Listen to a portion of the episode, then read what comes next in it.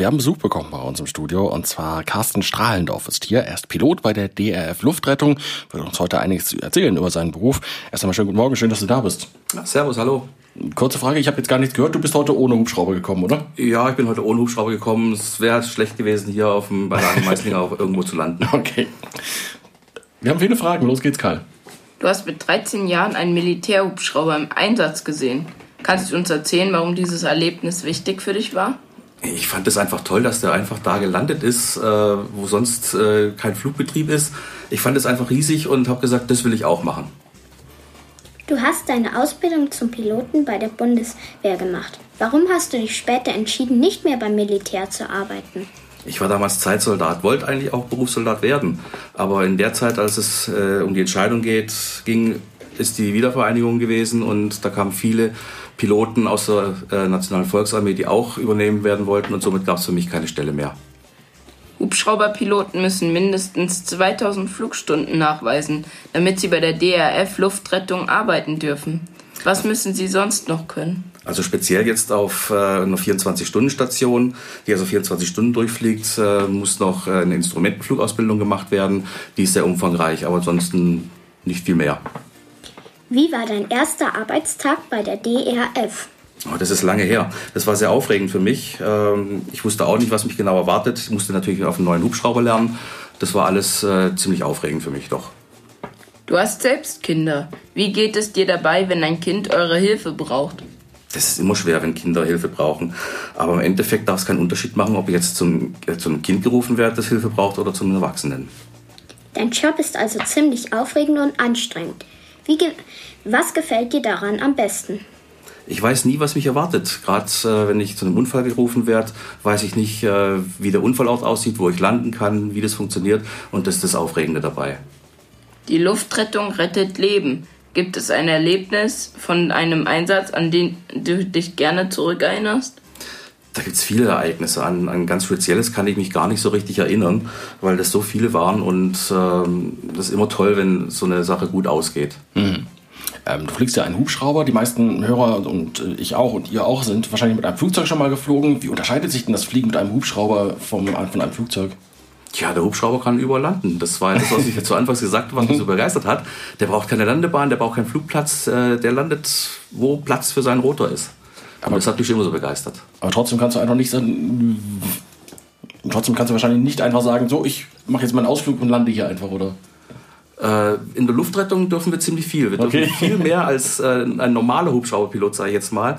Äh, die müssen viele weitere äh, noch ähm, Vorschriften einhalten, die ich äh, gar nicht brauche. Aber natürlich nur im Einsatz. Wenn mhm. ich jetzt äh, auf einem Überführungsflug zum Beispiel bin, wenn der Flug in die Werkstatt geht oder sowas, dann kann ich natürlich auch nicht das machen, was ich in der Luftrettung mache. Aber fliegst du denn nur Rettungshubschrauber oder fliegst du auch einfach mal so Privathubschrauber oder? Nein, ich hab, äh, bin ein reiner Rettungsflieger. Mhm. Äh, unsere Firma macht nur Rettungsfliege. Ja und äh, ich fliege nichts anderes. Was, was, was, reizt dich denn am Hubschrauber, außer dass er jetzt überall landen kann? Ja, genau das. Nein, das ist wirklich. Äh, Hubschrauberfliegen ist was Besonderes, der, ähm, dadurch, dass man eben unabhängig ist. Es ist ähm, ein ganz anderes Fliegen mhm. wie mit einem Flächenflugzeug. Ich habe auch mal ein Flächenflugzeug geflogen, ein kleines. Äh, und äh, es ist kein Vergleich. Es ist einfach äh, die schönste Fliegerei, finde ich überhaupt. Mhm. Wir machen eine kurze Pause und unterhalten uns gleich weiter über deinen Job als Pilot bei der Luftrettung. Kurzwelle auf Radio Feuerwerk 92.4. Hier ist die Kurzwelle, das Kindermagazin bei Radio Feuerwerk. Wir haben heute Besuch von Hubschrauberpilot Carsten Strahlendorf von der DRF Luftrettung. Und ähm, äh, was man im Radio jetzt nicht sehen kann, ähm, du bist heute auch in deiner Arbeitskleidung hierher gekommen. Laura und Karl, könnt ihr vielleicht mal beschreiben, wie er aussieht für die Hörer äh, am Radio? die also das nicht sehen können? Er hat ein graues, kurzärmeliges T-Shirt, wo Luftrettung draufsteht. Die Hose ähnelt sehr einem Sanitäter, also so einer Sanitäterhose. Mhm. Und du hast dir gerade auch schon ganz professionell den Kopfhörer aufgesetzt, weil das ist, ähm, machst du auch in deinem Hubschrauber jeden Tag wahrscheinlich, oder? Ja, genau. Also unser Hubschrauber ist natürlich sehr laut, der hat keine Schalldämmung und somit äh, haben wir alle einen Helm auf. Da sind Kopfhörer drin, da ist ein Mikrofon dran äh, sodass wir praktisch äh, ja, verhindern, dass wir taub werden. das ist besser. Wir haben noch viele Fragen. Bei einem Einsatz kommen immer ein Pilot, ein Notfallsanitäter und ein Notarzt mit. Wie läuft so ein Einsatz bei euch ab? Jetzt muss ich erstmal sagen, nachts kommen sogar zwei Piloten mit aus Sicherheitsgründen. Ansonsten, sobald bei uns der Alarmpiepser losgeht, äh, renne ich als erstes zum Hubschrauber und starte die Motoren. Der Notfallsanitäter schaut nach, wo es hingeht und der Arzt äh, stöpselt praktisch den Strom, der immer an der Maschine dran ist, ab. Äh, ich kriege also praktisch als letztes mit, wo es hingeht. Und dann geht's los. Wie kannst du als Pilot am Einsatzort mithelfen? Ja, Hauptaufgabe für mich ist erstmal die Absicherung vom Hubschrauber, dass keiner reinläuft, ranläuft oder wie auch immer. Und ansonsten kann ich eigentlich nur helfen, indem ich vielleicht äh, zusätzliches Material bringe, die noch, das noch benötigt wird, dass ich das hinterher trage oder die, die Trage für den Patienten fertig mache. Mehr geht da eigentlich nicht. Die DRF Luftrettung hat insgesamt 50 Hubschrauber. Was könnt ihr mit einem Hubschrauber erreichen, was andere Einsatzfahrzeuge nicht können? Ja, erst einmal sind wir sehr schnell. Und äh, auch der Transport ist sehr schonend für den Patienten, weil wir nicht über Schlaglöcher fahren müssen oder sonst irgendwas. Und man soll sich glauben, viele denken immer noch, in jedem Rettungswagen sitzt auch ein Arzt mit dabei. Das stimmt so nicht. Wir haben also immer den Arzt dabei, den wir halt sehr schnell zum Patienten bringen können. Mhm. In den Bergen kann man schlecht landen. Wie könnt ihr dort Verletzte behandeln? Ja, da kann schon mal sein, dass wir einen Landeort äh, etwas weiter weg suchen müssen, wo wir landen können. Und dann muss der Arzt und der Notfallsanitäter halt zu den Patienten hinlaufen. Aber wenn es ganz schlimm ist und wir gar nicht landen können, sind eigentlich andere Hubschrauber, ähm, werden die eher gerufen, weil die haben zum Beispiel eine Rettungswinde, die wir nicht haben. Die Rettungswinde heißt was? Man kann sich da aus dem Hubschrauber abseilen. Genau, da kann man sich aus dem Hubschrauber abseilen, wird direkt zum Patienten gebracht. Wir fliegen dann in unsere Runden und wenn alles fertig ist, wird der Patient praktisch mit Notarzt wieder angehoben und in den Hubschrauber gebracht. Warum, warum habt ihr sowas nicht? Wir sind eigentlich äh, kein richtiger Rettungshubschrauber, sondern ein Intensivtransporthubschrauber. Mhm. Und ähm, man kann halt nicht alles machen. Ja. Wir haben viele Zusatzgeräte an Bord, die ein normaler Rettungshubschrauber nicht an Bord hat. Äh, dafür verzichten wir jetzt auf die Rettungswinde, weil die ja doch auch Gewicht ist und mhm. Gewicht ist halt beim Fliegen alles. Du sagtest gerade, man kann damit sehr schnell fliegen. Wie schnell könnt ihr denn fliegen? Unsere normale Reisefluggeschwindigkeit liegt bei 220 Stundenkilometer und maximal sind wir so bei 260, 270. Also schon ganz schön schnell. Ja, doch. Piloten haben besondere Nachtsichtbrillen, mit denen sie in der Nacht beim Fliegen sehen können. Wie müssen wir uns diese Brillen vorstellen?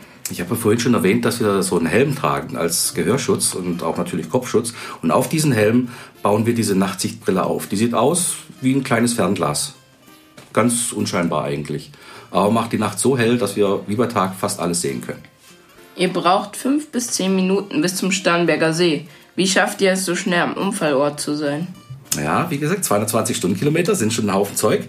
Und äh, wir müssen uns an keine Straßen halten, müssen keine Kurven machen, wir können direkt fliegen, sind also sehr schnell und keine Ampeln. So geht es halt. Aber wahrscheinlich auch in der Luft gibt es ja Verkehrsregeln, oder? Natürlich gibt es da auch Verkehrsregeln. Äh, aber wie gesagt, wir können halt sehr schnell geradeaus fliegen. Und ein Rettungshubschrauber hat tatsächlich meistens Vorfahrt von mhm. anderen Luftfahrzeugen. Außer wer natürlich keinen Motor hat, der ist natürlich ein bisschen also schlechter dran. Die Segel, Segelflugzeuge zum Beispiel. Segelflugzeuge, so wie Ballons, die können nicht sagen, so ich mache jetzt Platz. Das geht nicht. Da müssen wir dann drum fliegen. Aber allgemein können wir geradeaus fliegen und sind halt wahnsinnig schnell durch die Luftlinie. Aber müsst ihr euren Flug denn vorher anmelden und sagen, wir müssen jetzt dorthin, also bitte gebt die Bahn frei oder? Nur äh, bei äh, Flughäfen zum Beispiel. Das mhm. ist richtig. Also wir fliegen meistens im sogenannten unkontrollierten Luftraum. Da geht's, da haben, da geht's halt los. Da fliegen wir nach Sicht, da muss jeder aufpassen, wie es äh, gerade kommt. Aber jetzt zum Beispiel an einem Flugplatz, da muss man tatsächlich äh, den Flugplatz rufen.